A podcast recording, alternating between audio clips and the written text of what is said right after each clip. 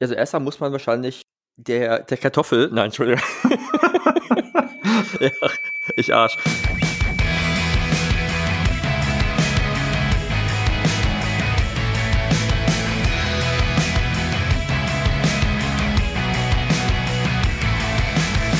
In ihrem Podcast Hinter den Spiegeln sprechen Björn Lexius und Christopher Große-Kossmann darüber, wie sich ihr Leben als selbstständige Fotografen in Hamburg gestaltet.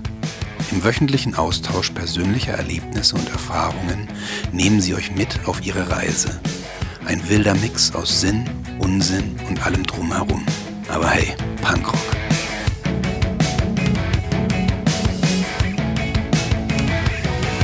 Guten Morgen, Björn.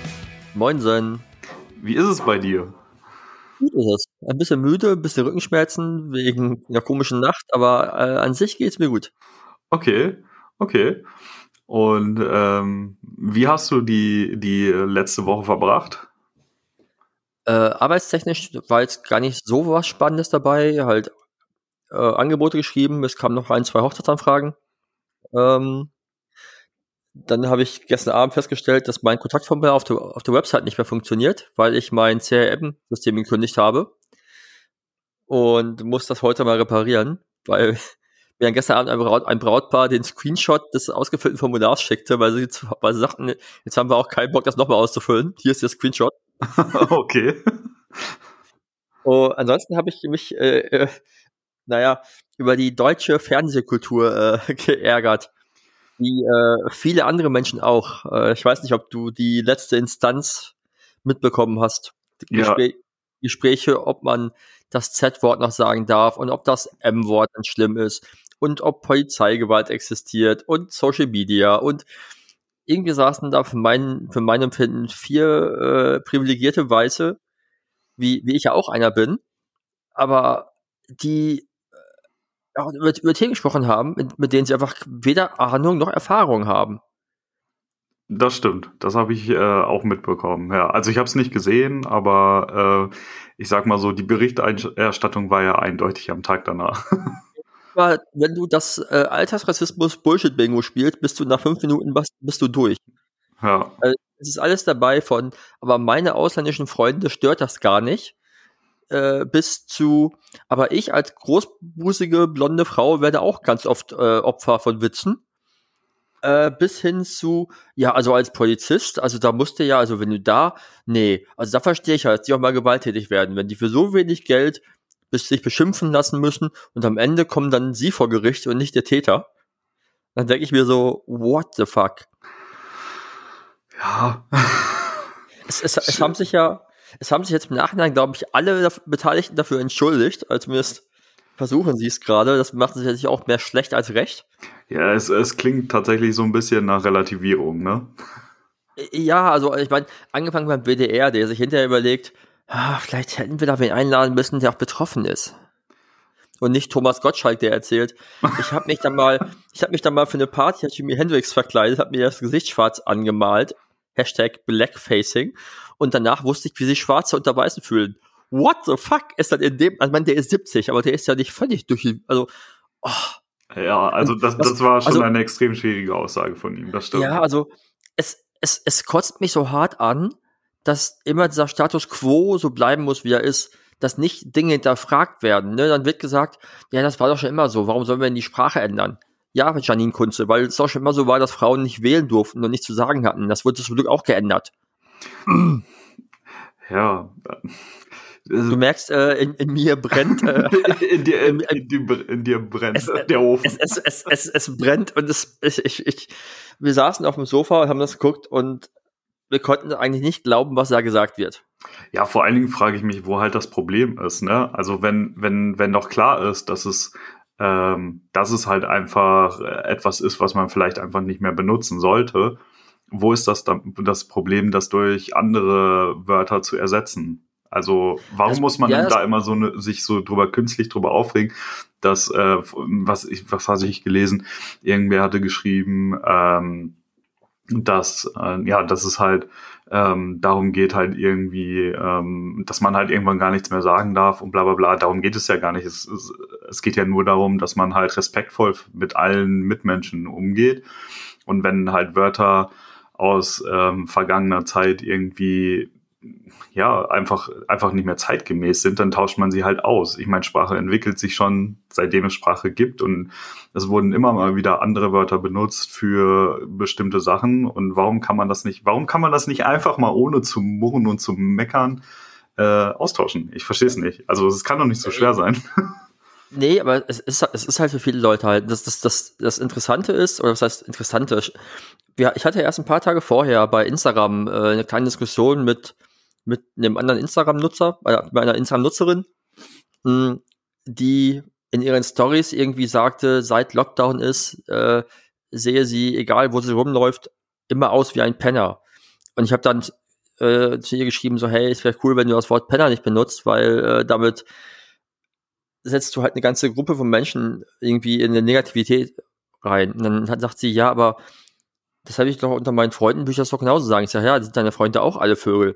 Also, was, also dann sagt sie, ja, was, was würdest du da anderes sagen? Ich sage mir, ja, wie wär's, wenn du einfach das umschreibst und sagst, mir ist egal, wie ich aussehe. Weil, wenn dann jemand irgendwie sagt, ich sehe aus wie ein Penner und er sitzt zu Hause in seiner, in seiner, in seiner beheizten Wohnung mit einem iPhone, macht ein Foto äh, von sich selber in einem äh, 70, 80 Euro Paul Ripke Pari Pulli, dann sieht er nicht aus wie ein Obdachloser. Und, ja, und wenn man, ne, und, und, und, und das, oh, ich war so sauer. Und dann äh, zwei Tage später dann noch diese, diese, diese diese kacke Sendung. Und das ist alles einfach nur halt alles Sprache. Und ich bin ja auch, das, das, merken unsere HörerInnen ja auch, dass ich auch nicht der Beste daran, daran bin, äh, Sachen zu gendern, weil ich auch halt über 40 Jahre hinweg das anders gemacht habe und mir jetzt angewöhnen muss. Aber mir ist es halt immerhin bewusst. So, und was mich halt in der Sendung so aufgeregt hat, ist, dass der Wille des sich selbst zu verändern, äh, des selbst verändern Wollens gar nicht existent ist. Ja, und es, man hatte so ein bisschen das Gefühl, dass die vier, äh, die dort gesessen haben, äh, das letzte Jahr komplett verpennt haben, ne? Also mit allem, was im letzten Jahr so gewesen ist. Das, also ich fand, wie kann man so unreflektiert sein? Also, das fand ich schon ziemlich schwierig. Ja, ich meine, es ist ja generell, dann, dann, dann ist man weg von den, von den Themen mit dem, mit dem M und dem Z-Wort, aber als es dann um Social Media ging, wenn dann irgendwie darüber gesprochen wird, dass Social Media ja nur dafür da ist, dass Leute sich nach außen irgendwie ihr, ihr Geltungs Geltungsbedürfnis irgendwie äh, hervorbringen können, wo ich dann da denke mir, da sitzt da ein Jürgen Milzki, der ja auch nur jetzt Schlagersänger geworden ist, weil er irgendwann in dieser Reality-TV-Sendung sich wochenlang sein Leben hat vor die Kamera äh, passieren lassen. Das ist ja nichts anderes quasi als das, was Leute jetzt bei Instagram machen oder bei anderen Social-Media-Sachen. Die zeigen halt, wie sie leben ne? Und, mhm. und nur halt nicht bei RTL 2. Oder damals noch bei RTL, wo auch immer Big Brother lief. Aber dieser Typ, wird, den wird doch niemand kennen, hätte er sich nicht damals bei Big Brother vor der Kamera halt komplett blank gemacht für alle. Wie kann denn dann so jemand negativ über Social Media Leute reden, die im Grunde nichts anderes machen, nur auf einer Plattform? Ja, das ist eine gute Frage. Ne? Vielleicht, also, vielleicht, ist er, vielleicht ist er einfach sauer darüber, dass, äh, dass er das äh, nicht auf Social Media so machen kann. Vielleicht nie erfolgreich genug oder keine Ahnung. Du weißt ja nicht, wie Menschen immer ticken.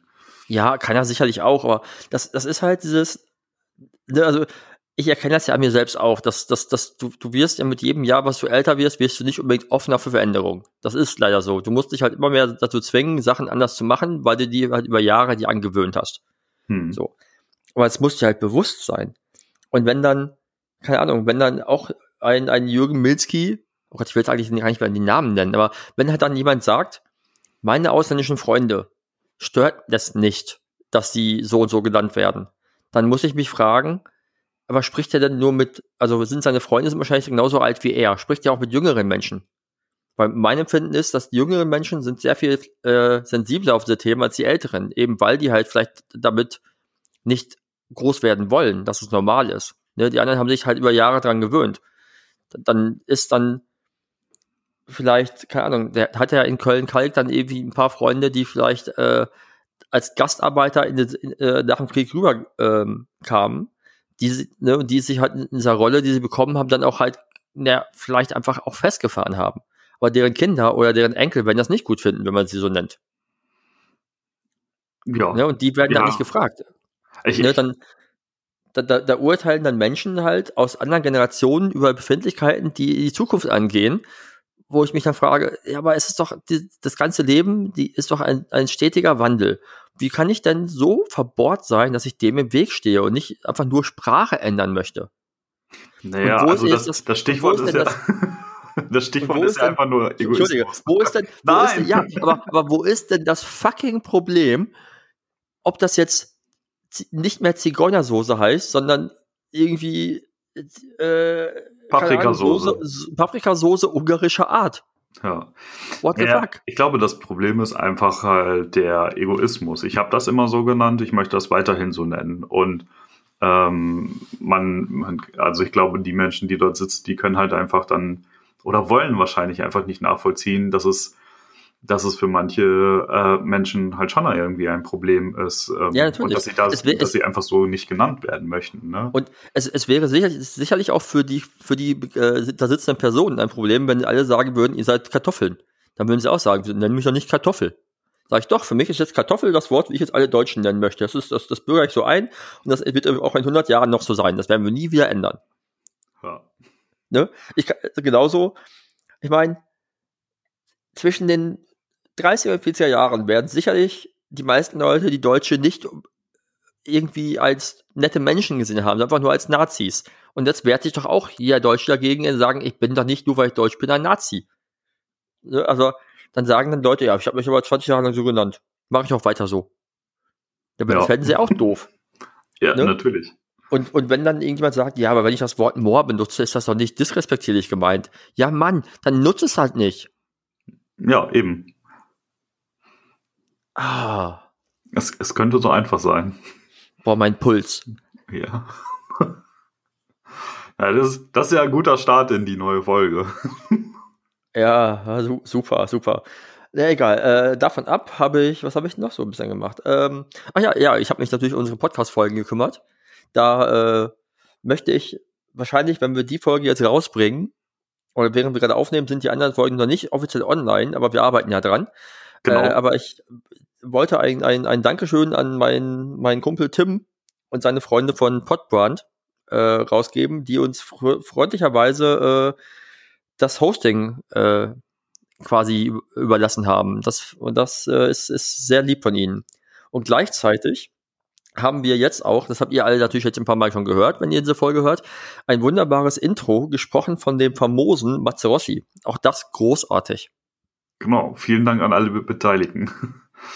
So, das, das muss man ja mal, muss man ja mal sagen, auch wenn das jetzt natürlich äh, ein bisschen untergeht, weil das eigentlich zu spät kommt. Aber so ist das, wenn man was aufnimmt und dann noch nicht damit an die Öffentlichkeit geht. Ja, genau. Also wir, ne, wir sind ja auch noch am Anfang, also alles ist gut. Genau. Ähm, nee, ansonsten habe ich mich gestern angefangen, mal wieder ein bisschen mehr mit meiner Hochzeitsfotografie äh, zu beschäftigen. Okay. Und ja, so für so ein paar Gedanken, wie ich da weiter agieren möchte. Mhm. Das Will, war so. Willst du ein bisschen was dazu erzählen? Mm, nee, das würde ich, glaube ich, separat machen, wenn ich da, wenn ich da äh, so weit bin, dass ich, dass ich weiß, wo es hingehen soll. Okay. Also bist du gerade erstmal noch am Ideen sammeln. Ja, da geht's, da geht's um so um einfach die Frage halt, wegen, was ist denn machbar? Ne? Also ich, ich habe ja nun mal halt sehr viele Hochzeiten im Ausland fotografiert äh, wird das irgendwann wieder laufen, ja oder nein? Äh, Stelle ich mich deswegen auf der Website irgendwie auf Englisch oder Deutsch um? Bleibe ich halt beim Englischen oder mache ich beides, wie, bis, wie aktuell? Oder, bleib, oder gehe ich zu Deutsch rüber und will ich eigentlich lokale arbeiten oder wie mache ich das? Also, also Fragen, die ja in den Raum kommen. Okay. Aber da bin ich noch lange nicht an dem Punkt, wo ich äh, gerne wäre, von daher ist noch nicht viel zu reden. Okay. und äh, du so, deine Woche? Ähm, ja, ja, ja. Ähm, tatsächlich ist auch nicht so wahnsinnig viel passiert. Ähm, ähm, ich bin aktuell in Vorbereitungsarbeit für ein ähm, Shooting, was in den nächsten Tagen stattfindet. Ähm, aber da würde ich wahrscheinlich auch eher was zu sagen, wenn das äh, soweit gelaufen ist ähm, mhm. weil ich glaube, das wäre auch, ähm, das, das könnte vielleicht auch ein ganzes Thema sein, worüber man sprechen könnte. Ähm, deswegen würde ich das einmal abwarten. Und ähm, ansonsten, ja, wir haben echt viel Schnee bekommen, ne? Also das, das war auf jeden Fall eine richtig coole Sache und wir Stimmt, sind. ich habe gesehen, du, du, hast, du hast einen Schneemann gebaut. Oder, oder, oder, oder, oder, sta- oder stand der schon da und du hast ihn Nein, nein, abgefilmt? nein, nein. Wir haben einen Schneemann to go äh, gehabt, genau, und den haben wir. To ähm, go. Heißt to das, ihr habt den ja. mitgenommen und, und habt den auf verschiedene Orte gestellt und habt den für Instagram äh, in Szene gesetzt? Nee, nee, ähm, wir haben uns bei unserem Kuchendealer des Vertrauens, der bei uns um die Ecke ist, der bietet auch ähm, zum Beispiel so Kaffee oder äh, Kakao to go in so nachhaltigen ähm, Bechern, die, die man gegen Pfand halt wieder zurückgeben kann, ähm, an. Und da hatte sich meine Freundin ein äh, Kakao to go geholt und ja, die Tasse oder der, der, der Becher war relativ schnell leer und dann, ja, wohin jetzt damit? ähm, und dann haben wir einfach gesagt, oder fing sie dann irgendwann an, da einfach Schnee reinzupacken, damit das halt nicht irgendwie ausläuft und ähm, man sich irgendwie die Klamotten äh, versaut. Und ähm, dann kam dann die Idee, komm, wir bauen da einfach einen Schneemann rein. Und äh, das entwickelte sich dann Okay. so. Und dann hatten wir halt einen Schneemann to go. Und es war ziemlich witzig, weil ähm, einfach die Reaktionen der Leute waren äh, sehr, ja, das war großartig. Hat sehr viel Spaß gemacht, auf jeden Fall.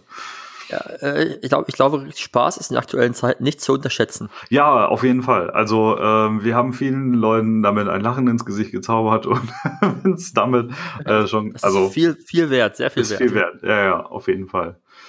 Ja, und äh, am nächsten Tag, oder ich glaube, die Nacht über hat es ja dann noch mal ein bisschen geschneit und am nächsten Tag war ja dann echt relativ viel äh, Schnee da und dann haben wir gesagt, komm, wir fahren noch mal irgendwie ähm, raus, irgendwo dahin, wo keine Menschen sind und äh, gehen so ein bisschen spazieren und äh, das tat richtig gut. Also das war, das war echt gut, inklusive Schneeballschlacht und was man halt, also was halt dazugehört äh, bei so viel Schnee. Und äh, ja, doch, war, war wirklich gut, tat gut und frische Luft, Sonne, ähm, ja, viel spazieren, quatschen. Ja, genau.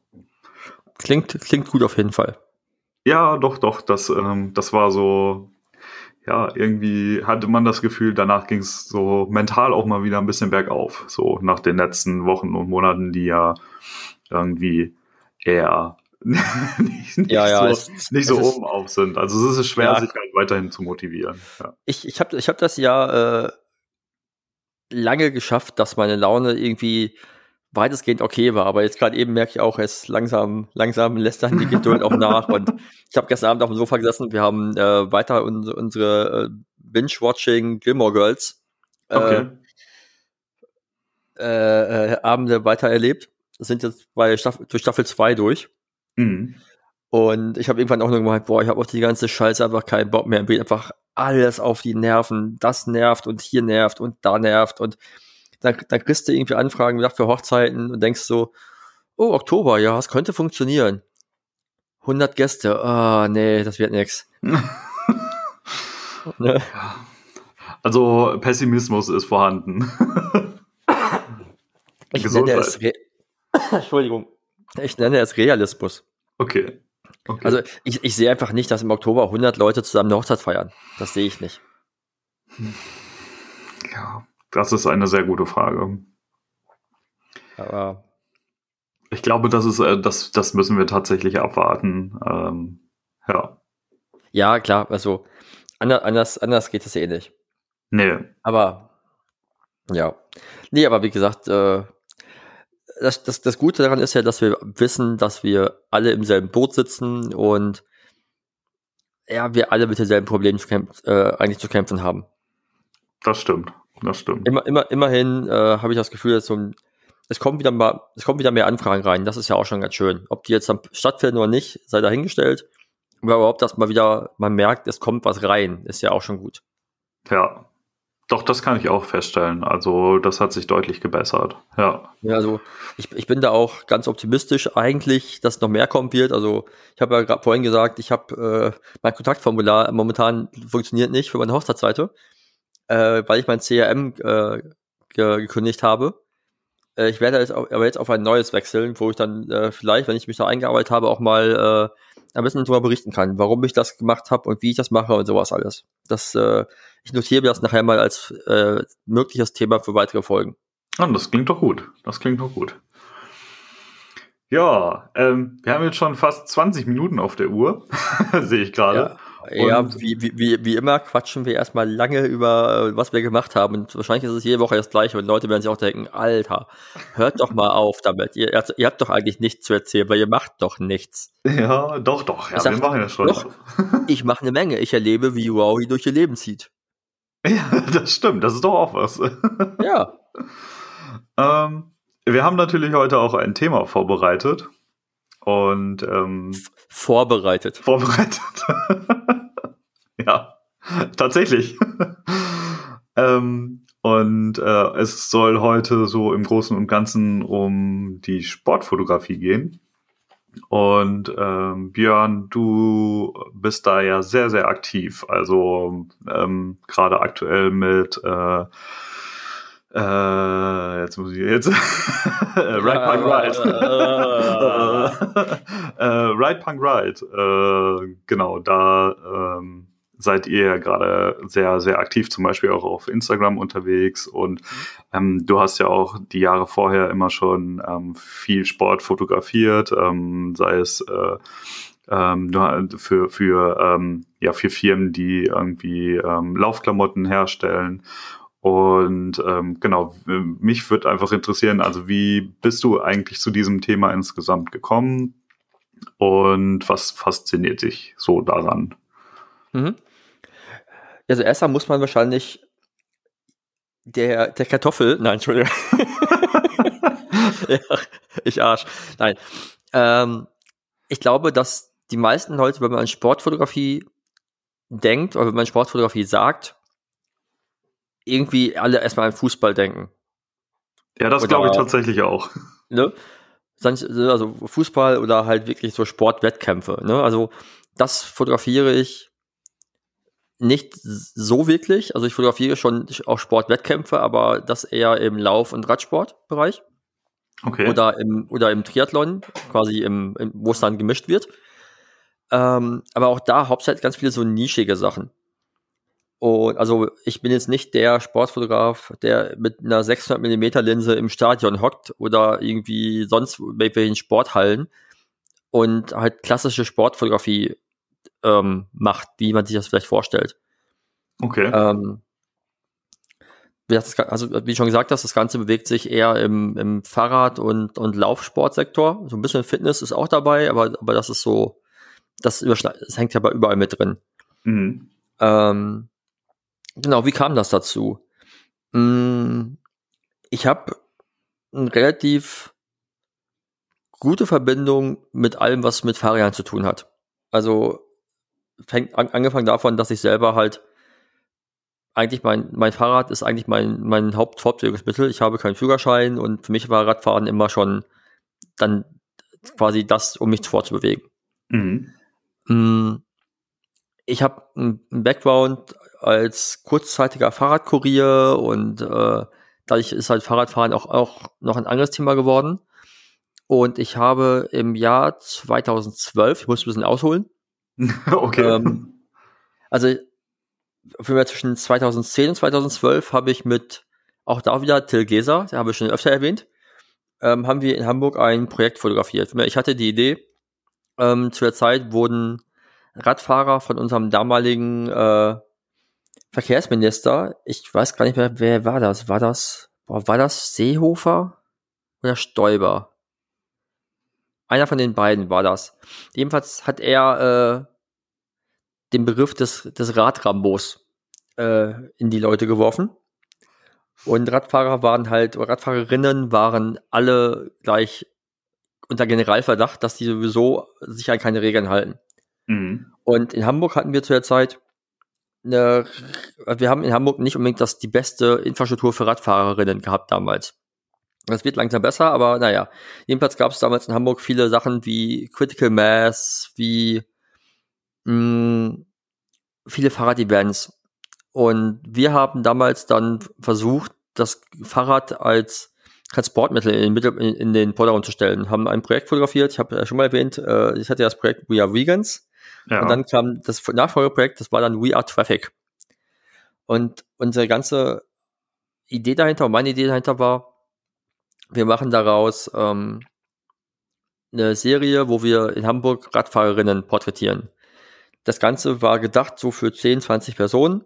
Am Ende haben wir das über ein Jahr, knapp ein Jahr lang fotografiert mit fast 250 Leuten, glaube ich, die wir fotografiert haben. Und daraus wurde später ein Buch und überhaupt bla bla bla. Jedenfalls dadurch kam das mit dem Radfahren auch der, mit der Fotografie in Verbindung. Mm. Okay. Und habe dann da äh, quasi viel im Radbereich fotografiert, dadurch wurden Leute auf mich aufmerksam und haben mich dann für, für Jobs im Fahrradsektor gebucht, weil sie gesagt haben, wir mögen halt die, die, die alte Bilder, die du machst. Natürlich war auch dann bestimmt die Reichweite, die wir damals erreicht haben, nicht ganz unwichtig, weil wir hatten, es gab Blogberichte über uns in Brasilien, in, in Hongkong. Äh, wir hatten einen Beitrag im, im NDR-Fernsehen. Wir hatten, glaube ich, in Hamburg drei Cover in, bei äh, lokalen Stadtmagazinen. Also das machte relativ die Runde. Ich glaube, in der, ich glaube, in der Zeit war auch was äh, über das Projekt, aber das war halt damals, wurde das irgendwie plötzlich sehr groß. Also es ist eine große Sache geworden, insgesamt. Genau, es ist eine große Sache geworden, genau. Und parallel habe ich dann irgendwann über einen Freund, mit dem ich damals zusammen die Konzerte äh, fotografiert habe, ähm, einmal für Fisherman's Friend deren Strongman Run Event fotografiert am Nürburgring. Okay. Das äh, insgesamt zweimal oder vielleicht sogar dreimal, ich bin gar nicht ganz sicher. Ja, jedenfalls mh, hm, ist das ja auch schon eine, eine Art Laufsport, auch wenn das mit ganz viel Klamauk verbunden ist. Ja. Und äh, dadurch kam das Laufen dann schon so, so ein bisschen rein.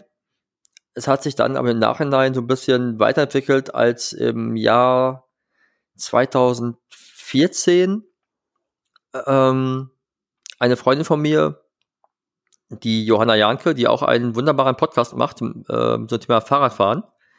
Äh, Shoutout an die wundersame Fahrradwelt. Ähm, sie hat in Barcelona äh, an einem Fixed Gear Rennen teilgenommen. Ein Fixed Gear werden viele vielleicht noch nicht gehört haben. Das ist, stellt euch ein, ein, Rennrad vor mit nur einem Gang ohne Bremsen und der, und der Gang ist ein starrer Gang. Also das sind die Räder, die sonst auf der, auf dem Velodrom gefahren werden, also bei so 400 Meter Rennen im, auf der Radrennbahn. So, und dieses, und diese, das gab es als urbane Rennen und Johanna hat in Barcelona daran teilgenommen. Und ich hatte ganz spontan äh, an dem Wochenende dann doch keine Hochzeit, weil das Paar sich getrennt hatte. Okay. Und dann, ja. Und dann bin ich spontan mit denen nach Barcelona geflogen und habe dann aber gesagt, ich möchte aber nicht wirklich, also ich habe gesagt, ich möchte aber nicht zum Fotografieren kommen. Ich will einfach mit, mit Freunden da sein und irgendwie ein paar schöne Tage haben. Hatte eine Kamera dabei, aber, aber bewusst nicht meine Arbeitskamera. Ich hatte dabei meine Olympus OMD was war denn das, fünf oder so? Irgendwie so eine kleine Micros, äh, Micro äh, Four Thirds Kamera. Mit einem Akku, glaube ich, und irgendwie zwei kleinen Linsen. Okay. Und habe dann dieses, dieses Rennen fotografiert. Ähm, und habe dann aber einfach so alles, was drumherum passiert ist. Also weniger das Rennen als halt so, ne, so, was machen die Athletinnen ähm, vor den Rennen, was machen sie währenddessen, ne, so, so ein bisschen so, so eher die Stimmung des ganzen Events ähm, einzufangen, als das Event das eigentliche Event an sich. Also hast du quasi eine, eine Reportage. Äh, genau, ich habe eine Reportage gemacht. fotografiert, die aber sich halt sehr auf das Drumherum bezog und nicht auf den hauptsächlichen, hauptsächlich sportlichen Teil. Mhm. Ja, weil dafür war die Kamera zu langsam, Fokus zu langsam, Linsen falsch. Also das, das war einfach alles nicht ideal. Mhm, also fehlt da auch noch die Erfahrung quasi. Äh, ja, nee, Erfahrung nicht. Ich hätte Sachen gehabt, aber ich hatte auch keinen Bock, das alles mitzuschleppen. Also habe ich gesagt, ich mache halt was anderes. Okay. Ne? Und habe das dann später veröffentlicht. Und das kam bei den Leuten, die da, die da waren, sehr gut an. Man muss dazu wissen, diese ganze Szene war sehr, sehr eng vernetzt. So, man kann es vielleicht ein bisschen vergleichen mit so einer Underground-Musikszene. Ne, da, sind, da kommen Leute zusammen, die vielleicht woanders nicht reinpassen. Ähm, und die ja kennen irgendwie jeden. Mhm. Und die Leute, das sind halt dieselben Leute, die an das Rennen in New York fahren, wie dieselben Leute, wie in Barcelona sind ne, plus immer halt ein paar lo lokale andere, aber viele sind halt immer die gleichen.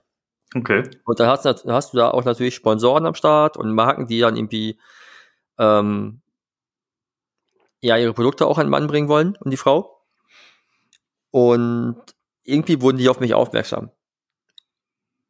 Und dann kam es, dass ich das Jahr darauf auch wieder mit Johanna äh, bei der Rennserie in New York war, weil da ein, da sollte ein Bericht ähm, in ein deutsches Fahrradmagazin kommen. Allerdings der Fotograf, der es eigentlich machen sollte, hatte keine Zeit. Okay. Oder ich, ich glaube, er hatte keine Zeit oder, oder, hatte, oder, oder es war kein Budget da, um ihn rüberfliegen zu lassen. Und ich hatte eh schon überlegt, dass ich nach New York äh, mit wollte zu dem Rennen und habe dann vor Ort an diese Reportage äh, geschossen. Weil ich gesagt habe, naja, für mich ist es halt, ich, ich bin eh drüben, also ist, ist es nett, wenn ich dann meine Flugkosten decke, dann durch, durch mein, quasi mein Budget, durch das Budget des Magazins. Aber ich, ich, ich muss es nicht extra, ich, ich, ich wäre jetzt nicht extra dafür rübergeflogen, weil dafür war das Budget halt nicht da. Mhm. Ne? So, und habe dann das, das Rennen nochmal fotografiert und darauf, daraufhin dann wurden dann noch mehr Leute auf mich aufmerksam und auch der Veranstalter des, des Events.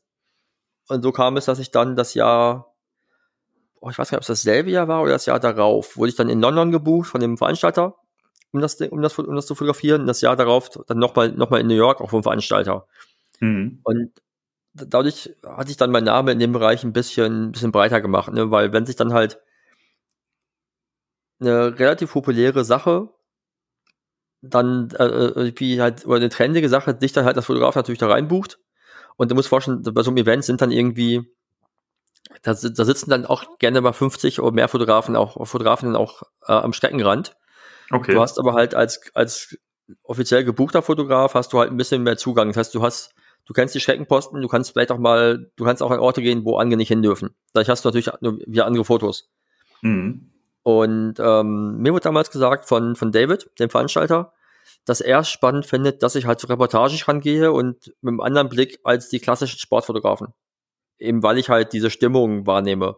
Vielleicht war es auch ein Vorteil, dass ich gesagt, wie gesagt, dass ich das gehörte, das ist so ein bisschen wie Punkrock-Konzerte, nur halt im Sportbereich. Okay. Ne, dass ich halt mit, dass ich halt mit diesen Leuten ganz gut klarkam, weil es halt ein wilder Mix ist aus ehemaligen Profi-Radsportlern, ähm, über Fahrradkuriere bis hin zu Leuten, die einfach nur aus Spaß Rad fahren. Ne, das heißt, du, du kannst da als, als New Yorker Fahrradkurier mit einem irgendwie antreten gegen Leute, die sonst im Profi im, im Profi-Peloton äh, auch mal unterwegs waren. Und das Mhm. macht halt diese, diese Rennen so spannend, eben weil es halt so eine so ein wilder Misch aus Leuten ist. Mhm. Okay, also hast du auf jeden Fall ähm, durch den Background, den du sowieso hast, ähm, da auch die Vorteile gehabt, ähm, dadurch reinzukommen. Ja, ich, ich, ich hatte das Gefühl, ich, ich, ich, pass, ich passte da ganz gut rein. Ne, also vielleicht, vielleicht besser, als der klassische Sportfotograf reinpassen würde. Die es natürlich da auch gab, aber viele auch das aber auch gar nicht kannten, eben weil es halt subkulturell war. Mhm. Okay. Ne? Und genau das war dann halt so das ganze Radfahrthema. Es wurde dann halt ein bisschen mehr und dann habe ich halt, also ich habe jetzt noch nicht so große Events wie irgendwie die Tour de France begleitet oder sowas. Ich hab, das wäre schon cool, das mal zu machen. Ich habe letztes Jahr eine Anfrage gehabt, die, ja Quatsch, 2019, die, die Deutschland-Tour zu fotografieren für einen der Hauptsponsoren. Ähm, musste ich leider canceln, weil ein anderer Job parallel war, der einfach mehr Geld gebracht hat. Okay. Und das hat sich halt schwer zu schätzen, also mehr, die haben sich überschnitten. Das war dann, wäre wär zeitlich ein bisschen schwierig gewesen. Hm. Aber sonst wäre es cool gewesen, mal vier Tage lang halt ein, ein Profi-Radsport-Event zu begleiten. Wobei man sagen muss, dass in dem Bereich äh, ga, ganz andere äh, finanzielle Budgets da sind, als man erwarten würde. Also du kannst, ich glaube zum Beispiel, wenn du die Tour de France begleitest, ich habe das mal von einem, von einem Fotografen aus Frankreich mitbekommen, dass die das im Grunde nur machen können, wenn sie mit vier Leuten sich Hotelzimmer teilen und Okay. ein Auto teilen, weil, weil du machst so ein eklatantes Minus, wenn du drei Wochen lang jeden Tag arbeitest, aber eigentlich am Ende vielleicht einen Artikel für 1000 Euro, 1000 Dollar verkaufst. Das Hm. lässt sich halt, ne, das, also das ist ein Bereich, wo so viel an Geld nicht zu machen zu sein scheint. Was, was ich so gehört habe zumindest. Trotzdem wäre es natürlich spannend, aber weil, es, weil, weil ich glaube, dass die Stimmung eine andere wäre. Hm. Naja, jedenfalls ähm, aus diesem ganzen Fixgear fotografieren wurde dann halt, kamen noch andere Events in dem Bereich dazu und dann irgendwann, ich weiß gar nicht mehr so, wie es dann wieder kam, dass dann das Laufen dazu kam. Ich habe irgendwann für eine süddeutsche Laufmarke fotografiert. Und der, der, der Gründer dieser Marke ist jemand, den ich aus, auch wiederum aus der äh, Musikszene kenne, weil der früher auch in Punk Hardcore gespielt hat. Okay. Und der macht, und der hat irgendwann gesagt, ich will eine Lauf, ich will Laufklamotten ähm, rausbringen, die für Leute cool sind, die nicht klassische Laufklamotten tragen wollen. Also sprich nicht Neon-Pink, Neon-Grün, Neon-Rosa, sondern halt Sachen, die er halt auch tragen würde. Ja. Und das war dann, ne, und das war dann halt, und er hat dann festgestellt, äh, gesagt, naja, du, du kommst, du hast denselben Background wie ich, ähm, deine, ich mag deine Fahrradfotos, gucken, ob du auch mit dem Laufsport klarkommst. Hm. Und er mochte einfach halt diesen, quasi meine Bildsprache, weil die passte auf die Marke. Ne, weil die halt eben nicht das Klassische unbedingt war. Hm. Und darüber hinweg, ne, das ist ein, ist ein Kunde, den habe ich jetzt auch seit, ich glaube, ich habe es erstmal für den fotografiert 2017 und ich fotografiere nächste Woche wieder für den. Ah, okay. Also das, cool. das, das, zieht sich halt, das zieht sich halt so durch. Mhm, darüber hinweg kamen dann wieder, weil äh, Kontakte zu, zu Magazinen, weil dann Athletinnen, die von dieser Marke supported werden, sind dann irgendwie Redakteurinnen bei Magazinen und dann kommt man, rutscht man da wieder rein. Und ähm, genau, und dann habe ich irgendwo festgestellt, dass dieser Bereich, also gerade Radsport war für mich einfacher, weil ich mich halt im, Rad, im Radsport auch im Fahrradfahren einfach auch auskenne. Also ich, ich kenne jetzt, ich kenne jetzt nicht alle Namen von Leuten, die fahren, aber ich, halt, ich kann jetzt zumindest sagen, was macht ein gutes Bild in dem Bereich aus. Also das ist bei, bei Sport immer relativ wichtig, dass das halt auch ein guter, ein guter Moment ist. Und das war ja. zum Beispiel beim, beim, beim Laufen erstmal was, was ich dann wieder lernen musste. Also wenn ich jetzt zurückblicke, ich habe habe dann für die Marke Ende 2017 Bilder auf Gran Canaria gemacht. Hm. Die sind total schön von der Stimmung her und von den Farben und von den Kompositionen auch. Aber die, die, die, die Momente, die ich erwischt habe, also die quasi die, die Körperpositionen der Läuferinnen selbst, waren alles andere als ideal. Mhm. Das hat aber zum Glück die Marke nicht so sehr gestört, weil, weil die auch gesagt haben, uns ist halt die Emotion wichtiger als die Perfektion dahinter. Mhm. Aber ja, man, man, es geht sehr darum, dass du halt lernst, was macht diesen Sport aus und, und wie zeige ich ihn gut, aber auch halt einfach diese klassischen, wann ist der Moment gut? Ne, das ist das, das hast du jetzt, keine Ahnung, Leute, die Skateboard fotografieren, die müssen halt Skateboarden verstehen, weil sonst wirst du nie ein gutes Skateboard-Foto machen können, weil du nicht weißt, was überhaupt der Typ oder die Frau auf dem Skateboard da macht. Genau, das ist halt das, was ich auch denke. Also gerade ähm, bei so speziellen Gebieten, du musst einfach, also du musst das Gebiet einfach kennen, um es zu fotografieren. Das ist ja irgendwie bei, bei gefühlt allem in, in diesen Bereichen so, dass genau. ähm, wenn, wenn du keine Ahnung davon hast und einfach dahin kommst, um irgendwas zu machen oder so, ähm, äh, ich glaube, das, das kann natürlich funktionieren, aber ich glaube schon, dass der, der Großteil ähm, muss, also man sollte sich auf jeden Fall damit auskennen ähm, oder zumindest einen Background irgendwie davon haben, ja. Ja, also man, man, man kann sich da auch auf jeden Fall reinarbeiten. Das habe ich beim, beim Laufen auch gemacht. Ne, also, dass ich mittlerweile verstehe ich halt, was ist ein guter Laufmoment. Zumindest glaube ich, ich verstehe das. Ne? Also, weil ich dann auch halt meine Bildauswahl mit den Athletinnen zusammen mache dass ich sage, pass auf, das sind für mich die Bilder, die fotografisch gut sind. Mhm. Jetzt sag du mir mal, welche sind aus, aus, aus deiner Sicht als Athlet oder jetzt als beim Laufen, als Läuferin, welche sind halt die gut, was ist für dich das gute Bild? Mhm. Dann, dann wirst du relativ schnell merken, mh, hm, wie müssen die Beine sein, wie müssen die Füße sein. Ne? Also dann, wenn es dann irgendwann in Richtung Werbung in dem Bereich geht, kommt dann hinzu, dass du natürlich gucken musst, haben die Läuferinnen auch einen guten Laufstil. Das macht es mhm. auch sehr schwer. Mhm. Da habe ich mal das Glück gehabt, dass ich eine, bei einer freien Arbeit mit einem Triathleten was gemacht habe, wo seine Frau ist uns, ist, hat uns geholfen und sie ist ähm, also quasi das Auto gefahren, hat uns so ein bisschen durch die Gegend geschippert und sie, ähm, sie ist sowohl äh, eine zertifizierte Lauftrainerin als auch, dass sie fotografiert. Okay. Und das war für mich super, weil sie, weil ich, weil sie konnte mir sagen, pass auf, guck doch mal, ob du vielleicht ein Foto von da machst, weil dann siehst du besser, wie die Beine stehen.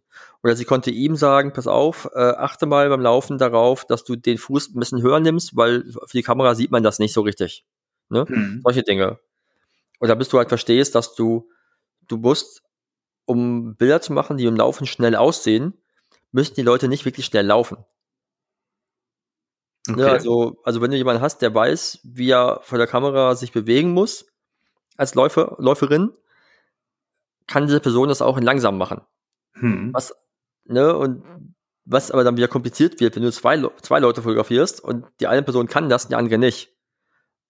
Weil dann sieht die eine Person dabei unfassbar langsam aus, weil sie halt eher geht, während die andere Person schnell aussieht. Hm. Und, ne, und das sowas halt, also so, oder dass du halt mit mehreren Personen darauf achtest, dass die Füße oder die, oder die Beine am besten synchron sind, weil sonst sieht es auch komisch aus. Also ja, es ist auf jeden Fall auch wichtig, auf jeden individuell einzugehen dann. Ja, auf, auf jeden Fall, weil ähm, es gibt zum Beispiel im Laufen nichts Schlimmeres, als, als den Moment zu erwischen, wo halt der Fuß auf den Boden kommt und sich halt die Muskeln gerade äh, zusammenziehen.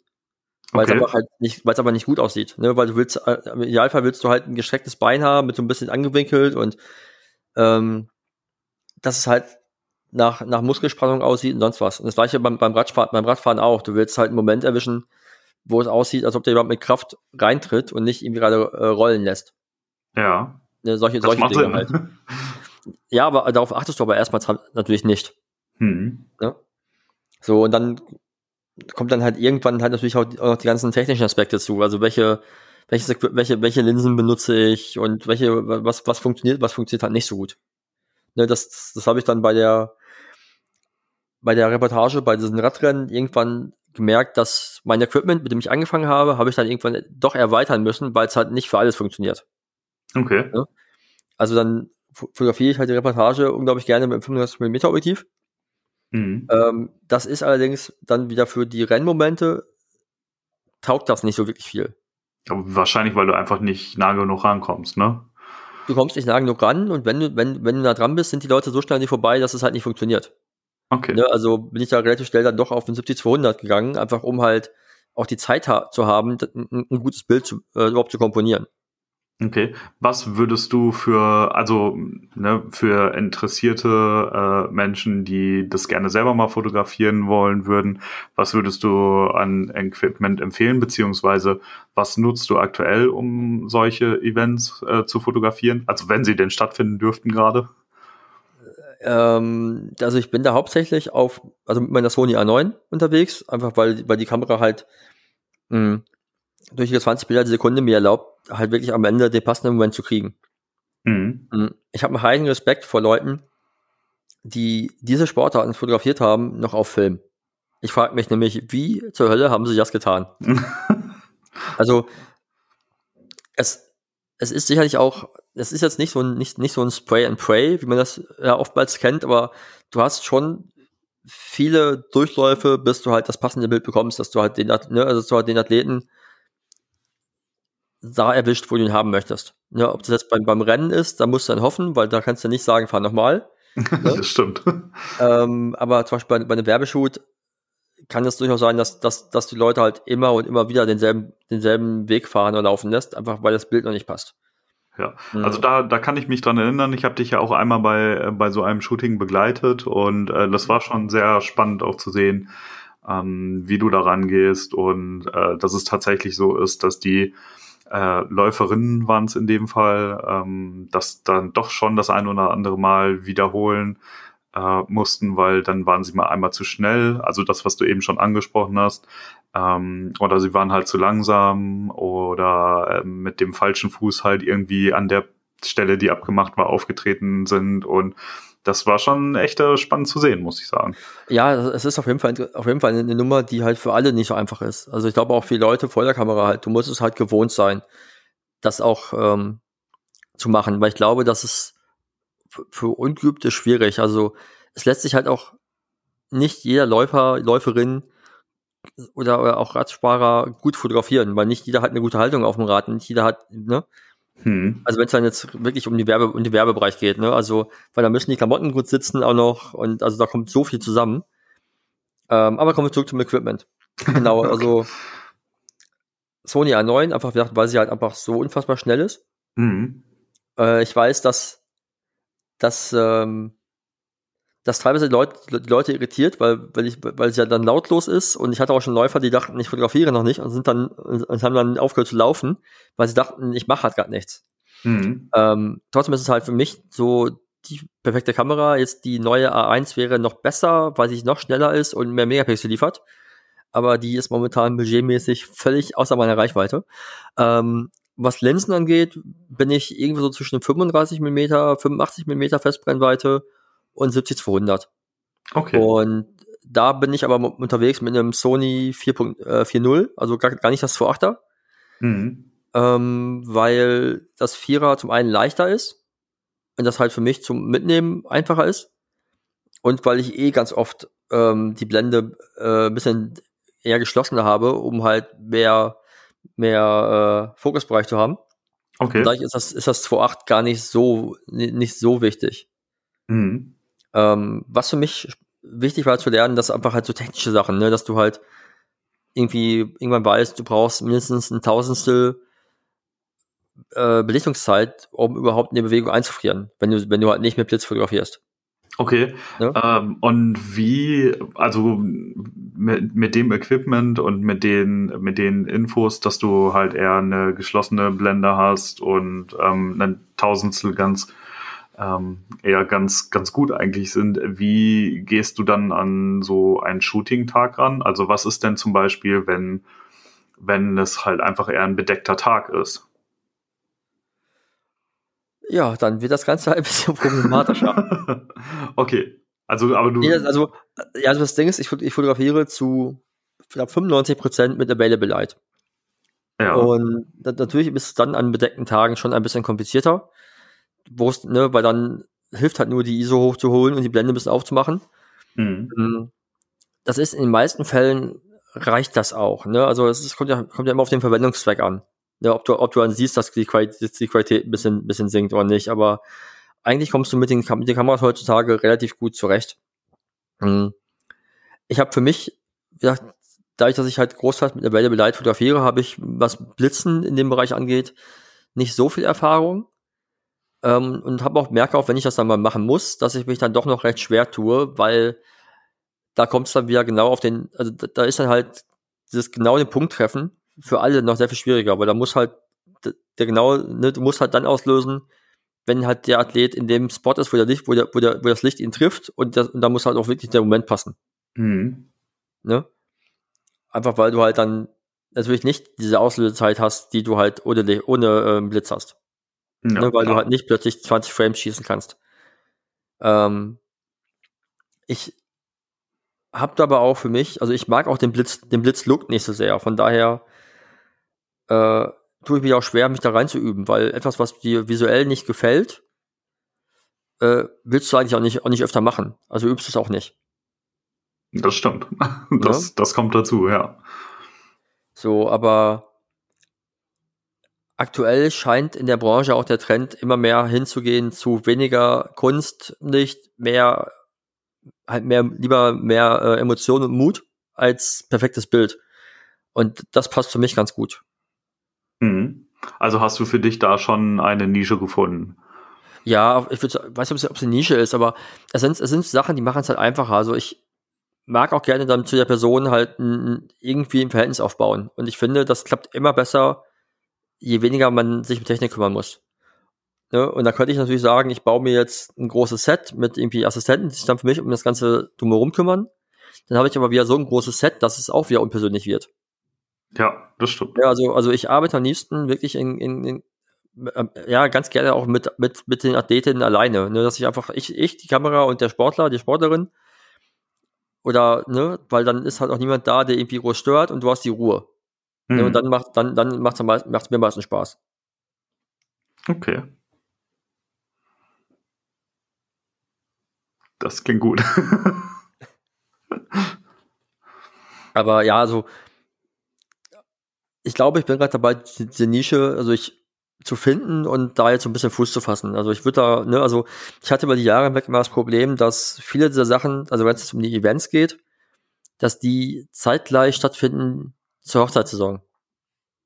Und wenn du dann parallel guckst, dann ist es, wenn es halt nicht Werbung ist, ist es halt von dem Budget immer schlauer, eigentlich eine Hochzeit mitzunehmen, weil die halt die mehr, halt mehr, mehr Geld einbringt.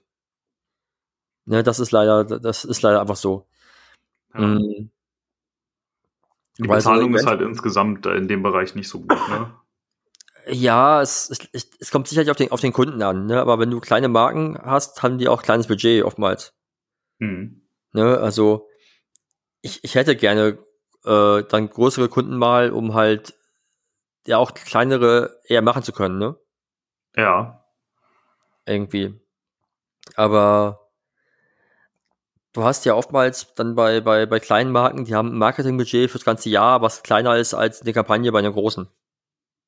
Ja, da, Ja, ja, oder- das, Und wenn, und, und wenn du, wenn du halt so Events fotografierst, ist da, ist da ganz oft gar kein Budget da. Ne? Also ich hatte, ich weiß, ich habe letztes, nee, auch 2019, doch 2019, glaube ich, war das schon, ähm, sollte es, oder gab es in Wien den, ein, ein, ein Rekordversuch für den ähm, von Eliud Kipchoge. Das ist der schn äh, schnellste Marathonläufer der Welt aktuell. Und es gab den Versuch, einen Marathon zu laufen, also nicht im offiziellen Rennen, sondern in einer, in einer Strecke, die halt genau dafür präpariert worden ist, in unter zwei Stunden. Und ich hatte die Anfrage, oder ich hatte ähm, mit einem Magazin aus der USA Kontakt, dass die mich gerne als Fotograf dahin schicken wollten. Und am Ende habe ich es dann nicht gemacht, weil das Zeitfenster, in dem das Event stattgefunden hätte, war auf, auf eine Woche festgelegt. oh, okay. Einfach weil die, die mussten halt gucken, dass halt irgendwie die, die Bedingungen optimal sind. Das heißt, dass das Wind passt, dass Temperatur passt, einfach, dass die Bedingungen optimal sind, um, um diese, diese Zwei-Stunden-Marke zu knacken. Ja. So.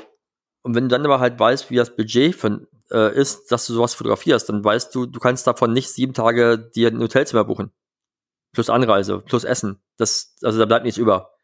Ja. Ne, Das, das macht man dann, weil man darauf wirklich Bock hat. Und am Ende habe ich es dann aus, aus Budgetgründen halt nicht gemacht.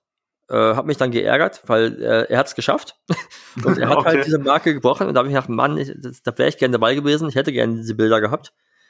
Aber wir haben halt versucht, ähm, also unser Gedanke war, dass wir eine Story machen, nicht nur über das Event, sondern dass wir ihn auch persönlich treffen. Und dass wir auch irgendwie ein paar mehr Bilder machen können. Hm. Und dafür bekamen wir aber kein, äh, keine Genehmigung. Und war kein Zeit, dafür war kein Zeitfenster da. Obwohl es das größte Laufmagazin der USA ist, das es machen wollte, aber das Zeitfenster gab es nicht. Und da haben wir gesagt, na dann ist es halt nicht so spannend für mich. Ne, dann äh, kann man lieber gucken, ob man, ob man einen Fotografen hat, der vielleicht vor Ort ist und dass der dann die Story fotografiert. Oder vielleicht irgendwie, dass die einfach dann ihm die Bilder abkaufen. Ne? Oder weil die wollten, glaube ich, auch damals ein Videoteam rüberschicken, das zu filmen. Also auch die dann sagen, dann, wir machen halt, dann soll das Videoteam noch mal Fotos machen. Ne? Dann ist halt nicht so wichtig, wie die aussehen, sondern man, man, man nimmt sie halt mit, weil sie da sind. Hm. Ja, und das ist halt mal so ein bisschen ärgerlich, weil, weil das sind da so spannende Sachen, die dir auch, wo du weißt, wenn du es machst und du machst daraus gute Bilder, kann dir das wieder eine Tür öffnen. Ähm, trotzdem musst du aber halt manchmal ja auch entscheiden, was ist für dich in dem Moment auch, auch machbar. Hast du gerade das Budget, um halt was Freies quasi oder, oder schlecht bezahltes zu machen oder halt, oder hast du es gerade nicht? Ja, ich glaube, das ist immer so eine Sache, ähm, mit der man, also bei der man immer abwägen muss, ähm, ob man, ob man jetzt irgendwie das Projekt gerne für sich auch machen möchte, ähm, oder ob, ob, ja, ob man halt gerade einfach irgendwie wirtschaftlich ein bisschen ähm, besser gucken muss. Ähm, ich meine, das ist halt als Selbstständiger ist das, glaube ich, einfach immer, immer ein großes Thema, dass man Ja, da ja, abwägen muss. Ja, eben, also das- dieses Haushalten, ne, also das ist eine Sache, die man auch irgendwann halt lernen muss, ne, zu gucken, was ist dann für mich rentabel und was nicht. Und ich, äh, ich habe einen guten Freund, der ist jetzt gerade eben für ein Radrennen in, in Ruanda und begleitet da äh, etwas, wo ich auch denke, ich, ich würde das unglaublich gerne machen, aber ich traue mich nicht, dieses Risiko einzugehen, finanziell das zu machen Mhm. ne, weil ich dann weiß, meine Rechnungen müssen bezahlt werden und vielleicht habe ich dann vorher schlecht gehaushaltet und habe dann mir nicht den Puffer aufgebaut oder ich habe andere Ausgaben als er es hat, wie auch immer das, das, dann, das dann funktioniert.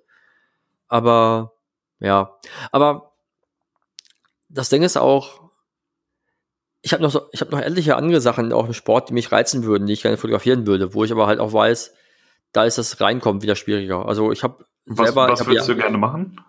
ähm, ich habe Ewigkeiten in meiner Jugend Basketball gespielt und ich fände es total spannend, Basketball zu fotografieren. Okay. Ähm, und meine, wir haben ja in Hamburg auch mit den Hamburg Towers eine Bundesligamannschaft, aber da weiß ich halt auch, ich bräuchte dafür wieder anderes Equipment, weil da reicht dann halt das 200 mm Objektiv einfach nicht aus. Hm. Und ähm, ob das dann was ist, am Ende was rentabel ist, ist ja auch dahingestellt. Wahrscheinlich macht das dann mehr Sinn, äh, ein paar Streetballer cool zu fotografieren und zu gucken, ob, ob man in, in, in irgendeine Kampagnenrichtung gehen kann. Ne, dass Ja. man irgendwie lieber, lieber halt Klamotten fotografiert. Weil das andere wäre wahrscheinlich eher klassische Sportfotografie dann, ne? Also so, Ja, also wie, ist- ich- ich- dass man halt mit so einem großen äh, Objektiv und äh, irgendwie im Einbein oder so dann äh, ja, vor, also, davor steht und das fotografiert. Ja, ich, also ich muss gar nicht unbedingt das klassische Spiel an sich. Also ich glaube, ich fände halt spannend, auch das Reportage zu machen. So ein bisschen wie, ja, ich will jetzt nicht Ripke und die Fußball, äh, das Damenschaft nennen, aber ne, also das war ja auch, da ist ja auch quasi kein Fußball fotografiert worden. Genau, so ne? einfach das Drumherum und die Emotionen. Genau, so, genau, sowas fände ich spannend. Oder ich fände irgendwie ein, auch wenn ich da selber persönlich gar keinen Bezug zu habe, irgendwie Kampfsport fände ich spannend. Okay. irgendwie, aber, aber, aber halt eher so auf Training, ne? Also, keine Ahnung, oder, oder Boxen könnte ich mir spannend vorstellen, dass man das irgendwie, also auch eher so, aber auch eher diesen Lifestyle beim Training. Mhm. Ne, also, und ich fotografiere auch unglaublich gerne generell Frauen, Frauensport, weil der meiner Meinung nach sehr unterrepräsentiert ist. Ja, auf und, jeden Fall. Äh, ich mich immer sehr freue, wenn ich, wenn ich Frauensport dokumentieren kann. Zum Beispiel, ich habe auch bei den, bei diesen, bei diesen Fixgear-Rennen war ich ganz oft auch von, von Teams gebucht, halt, um speziell ihre Frauen, ihre Frauenathletinnen oder die weiblichen Athletinnen zu, äh, zu dokumentieren, was ich mal sehr cool fand. Mhm. Einfach weil, ähm,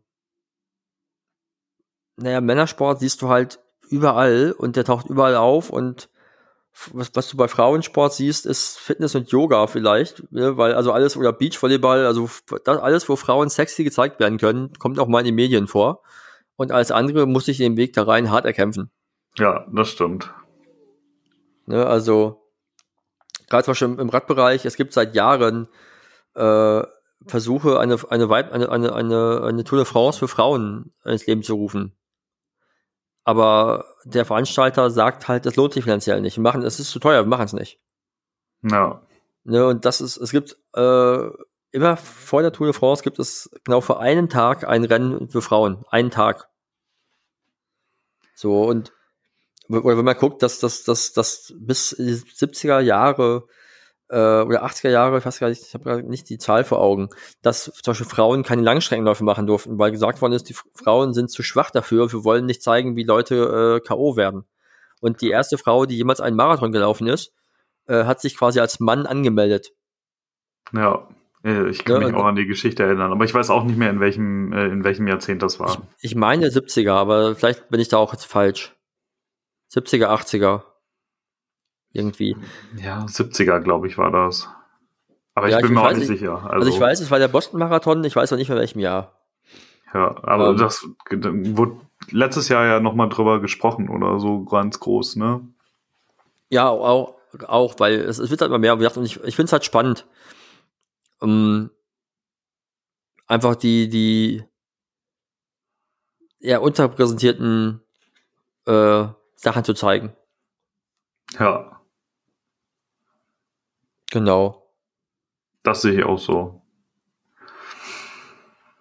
Gut, gut. Hast du noch was zu dem Thema? Oh, ja, man, man kann ja so viel ausholen, ne? Also, aber ob da jetzt noch viel mehr gesagt werden muss, äh, weiß ich nicht. Ich hoffe, ich hoffe, ich weiß ja nicht, auch nicht, ob da jetzt irgendein Mehrwert für irgendwen dabei war. Ne? Also es war jetzt sehr viel über, wie bin ich hingegangen und wie gehe ich da, und nicht irgendwie, wie, wie gehe ich da ran. Ähm, ich glaube, du hast vorhin gefragt, so, was würde ich Leuten empfehlen, die da, die da reinsteigen wollen? Mhm. Ich glaube, dass, gut, Events ist natürlich momentan, momentan keine Option, aber ich glaube, dass so viele Leute in der aktuellen Zeit äh, angefangen haben, wieder Sport zu machen und du wirst in einem Freundeskreis sicherlich ähm, Leute haben, die irgendeinen Sport betreiben und fangen einfach an, das zu fotografieren. Ja. Ne, und dann wirst du irgendwann halt einen, einen Blick dafür bekommen. Ja, das ist doch ein guter Tipp zum Schluss. also, ich könnte jetzt sagen, machen, wie wir immer am Ende sagen, machen. Ja, aber machen. Es, ist, es ist ja im, im Grunde, ne, ob du jetzt Sportfotografie macht, machen willst, Porträtfotografie oder irgendwas, also es, du, du, wirst immer Leute haben, mit denen du üben kannst. Ja. ja weil sich, ich meine, gerade in Zeiten von Instagram freut sich ja auch jeder, der einen Sport, einen Sport betreibt, auch über Fotos von sich selbst, wie er diesen Sport betreibt. Auf jeden Fall. Ne? Und von daher, glaube ich, kann man da relativ schnell äh, Leute finden und von denen schöne Bilder machen. Und das, das Spannende ist, dass es da kein richtig oder falsch gibt, ne? weil du musst halt eben nicht diese klassische Sportfotografie äh, betreiben, die du halt kennst und du kannst im Grunde kannst du es fotografieren, wie du möchtest, und du wirst dafür äh, jemanden finden, dem es gefällt. Wie Ja, auch, das- auch das wie, wie, wie halt in jedem Bereich, ne? Ja. Also man, wir denken, glaube ich, immer ganz oft äh, erstmal, wenn wir von irgendeinem Bereich reden, das hatten wir letztes Mal auch schon bei Hochzeitsfotografie, man denkt immer erstmal sehr in den Mainstream und macht das dann so, wie es alle machen. Aber eh, genau das muss man halt eben nicht.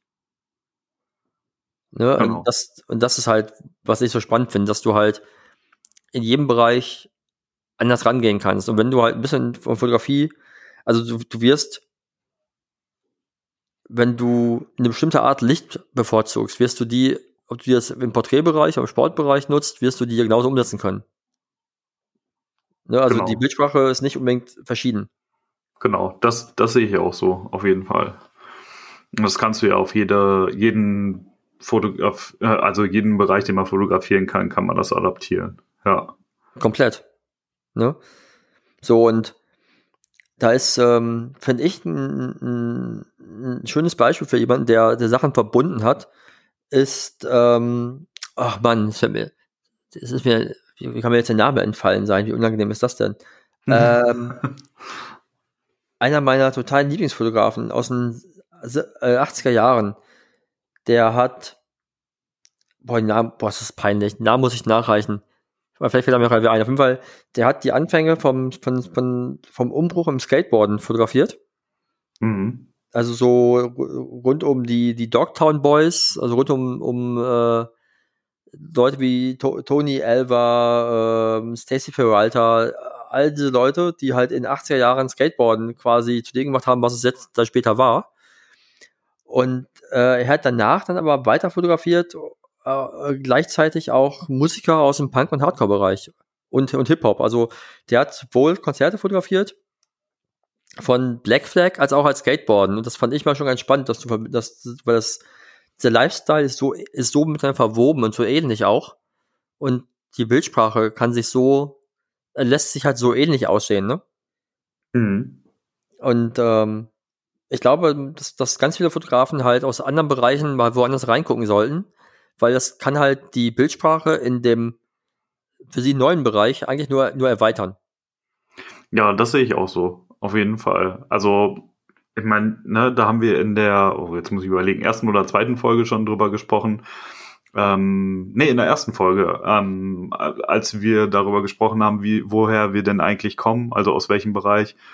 Und ähm, wir beide gesagt haben, so irgendwie Konzerte fotografiert und das ließ sich dann auf äh, Hochzeiten eigentlich ziemlich gut anwenden, einfach durch diese Reaktionszeit. Also es, ich finde es auch immer wichtig, dass man, äh, dass man regelmäßig einfach mal sich auch neue Bereiche sucht, in denen man sich ausprobiert. Auf jeden Fall.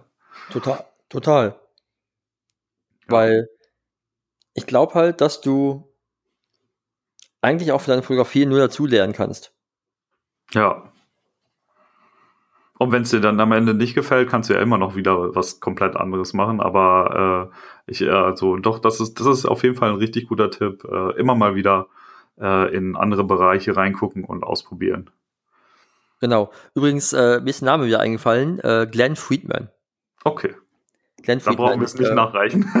Nee, ich, ich, ich, pack, ich pack's in die Show Notes, aber äh, wie gesagt, Glenn Friedman für mich, äh, also nicht unbedingt ein großer Einfluss fotografisch, aber, aber, aber von dem, von, dem, von dem Denkansatz, den, den er dahinter hat. Also er ist halt als, als Jugendlicher, weil er war halt einfach ein Freund von den ganzen Leuten mhm. und hat, hat, hat halt fotografiert, was er quasi gemacht hat mit denen. Und es gab irgendwann, ähm, habe ich ein Interview mit ihm gelesen, wo er gesagt hat, er, fotogra er fotografiert all diese Dinge, weil es nötig ist, dass sie gezeigt werden, weil dadurch Dinge verändert werden in der Gesellschaft. Das, das, das fand ich sehr spannend. Und er hat gesagt, es wird äh, immer irgendwie für, für, für Rebellion, also er hat es als, als Rebellion gesehen, es wird Mhm. immer für Rebellion ein, ein, ein, ein Bedarf da sein. Und das fand ich halt spannend, weil er hat gesagt, ne, weil er fernab von Mainstream ist und er halt, ich glaube, er hat es gesagt im Rahmen einer Ausstellung. Und da wurde dann irgendwie von einem Verlag interviewt und er hat dann gesagt, irgendwie, naja, das, was ich euch jetzt erzähle, das versteht ihr sowieso nicht, weil ihr seid halt Mainstream-Media und ihr versucht halt, also sobald es bei euch ankommt, ist es quasi nicht mehr relevant, aber alles, was da was in klein ist, ist relevant. Okay. Ne? Und, und Das ist, äh, fand ich bei ihm damals super interessant. Das ist gar, ist gar nicht viel zu tun mit, mit Sportfotografie, aber ähm, ich finde diesen Ansatz halt interessant, dass man halt Sachen fotografieren kann, die für viele Leute gar nicht relevant erscheinen, man sie aber durch seine Fotografie äh, ihnen Relevanz geben kann. Ja, auf jeden Fall. Also, wenn, wenn man versteht, worauf ich hinaus möchte. Ja, also wenn Dinge, wenn Dinge für, für dich selbst relevant sind, kannst du sie durch eine gute Fotografie auch für andere relevant machen oder für andere interessant machen. Ne, also so wurde Skateboarden groß. Ne? Genau. Ne, oder so wurde Punkrock groß. Plötzlich war das irgendwie relevant und dann äh, wo, haben, haben plötzlich Bands Millionen Alben verkauft. Ja. Da habe ich, da, da hab ich, da hab ich übrigens, äh, um jetzt, ja, ich, ich komme schon wieder in meinen Schwafelmodus. Ja, äh, wir aber, müssen noch ein bisschen äh, auf die Zeit achten. Ja, ach, Zeit, bla bla bla. bla bla bla. Äh, äh, ich, ich habe, weil wir es auch geguckt haben, noch einen, einen, einen, einen wunderbaren Tipp für, für Leute, die dem, dem Punkrock nicht abgeneigt sind. Und zwar gibt es im ZDF eine vierteilige Doku-Serie, äh, nennt sich The True Story of Punk. Ist äh, einer der, der Mitproduzenten ist Iggy Pop. Okay. Und, und diese ganze, und die, äh, es ist also vier Teile und es wird behandelt von den Anfängen von Punk in, in den 60ern bis hin zu Punk in der aktuellen Zeit.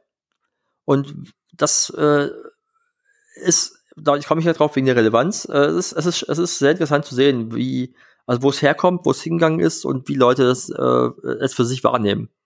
Hm. Also kann ich nur empfehlen. So, jetzt höre ich auf zu schwafeln. okay. ja, also dann gibt es zum Ende nochmal ein, äh, ein Tipp zum Anschauen. Ähm, ja, ich also habe jetzt vergessen, wie heißt es? Die, the, the, the, the True Story of Punk. Okay, okay, gut. Sehr gut. Ähm, ja, das war auf jeden Fall äh, umfangreich heute. Also und sehr, sehr spannend und interessant. Also ich glaube, äh, da kann man auf jeden Fall gut was mit rausnehmen. Ja, mal, mal, mal, mal sehen. Doch, doch, da bin ich sicher. ja, ich, ich tue mich immer, wenn ich, sobald ich in das Schwafeln komme, tue ich mich immer sehr schwer dazu zu erkennen, ob das noch Sinn hat, was ich sage und Mehrwert für Leute oder ob es einfach nur interessant, ob es einfach nur äh, Unterhaltung ist. Ach, wenn, dann hätte ich dir das gesagt. ja, ja, weil du bist auch, auch zwischendurch eingeschlafen, hast dein Handy in die Hand genommen und hast. ja, so eine halbe Stunde lag der Kopf auf, äh, auf dem Tisch und. ja, weißt du, so, so, wie wenn man mit, wenn man mit, mit den Eltern, mit den Eltern telefoniert und dann irgendwann so, ja, ja, ja. Ja, hm. genau, dann sind die Gedanken überall, ja. aber nicht mehr beim Gespräch.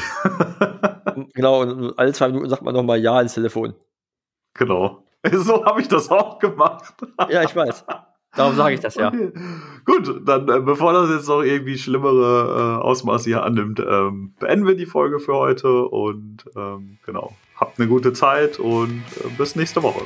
Ja, bis nächste Woche. Tschüss. Mach's gut. Ciao.